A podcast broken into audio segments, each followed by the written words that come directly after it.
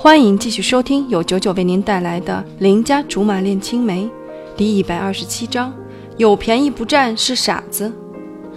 不知道貂蝉用了什么办法，他能用局外人的手段来左右公司的内政，简直是件不可思议的事情。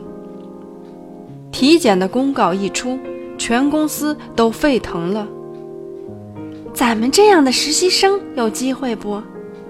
罗苏对着公司内网的公告皱着眉头。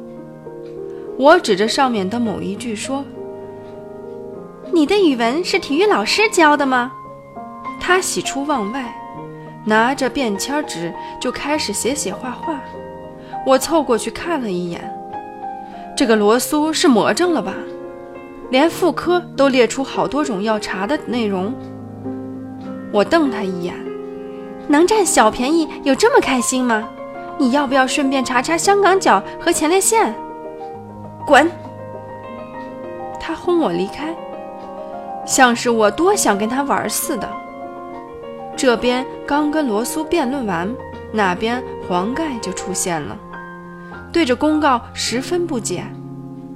话说我们年初的时候刚体检过一次，为啥年末又来一次？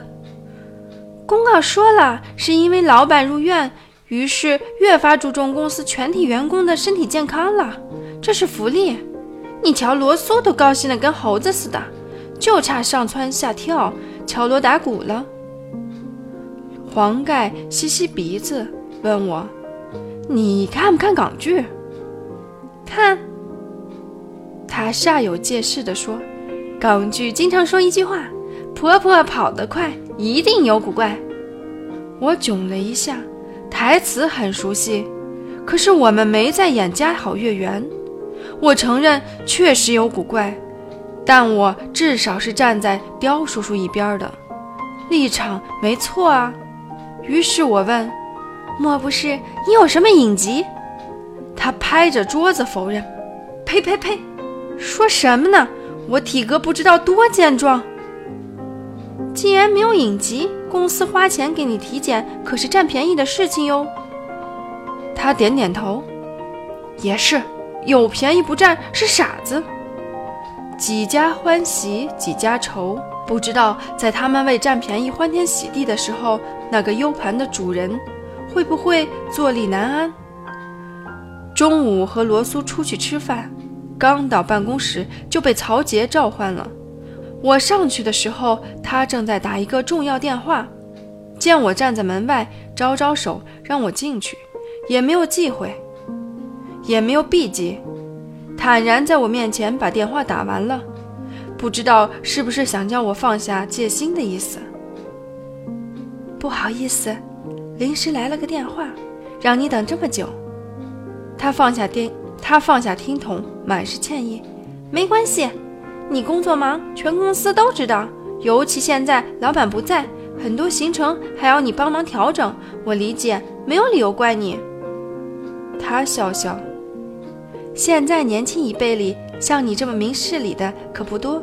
之前有几个毕业生来求职，我循例试探一下，没一个是靠得住的。闲话少说，我赶忙问道：“不知道你找我来是有什么事儿？”不敢耽误你太多时间呀。自从老板住院之后，我就一直没有机会见到他。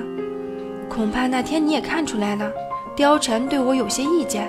至于现在，公司的大小事情都是主管们自己去医院找老板汇报，连我都插不上话。这个我倒是清楚。曹杰现在基本上是被架空了，以前还能做个纽带，现在连路边的塑料袋都比他有地位。他又说：“不知道现在老板的情况怎么样了？挺好的，相信不用不了多久就能出院了。”他松口气：“这样就最好。”我也是被公司内网上的体检公告吓到了，以为是老板怎么了？为什么那么关心刁叔叔？被我这么一问，别说他愣了，连我都愣了，好傻。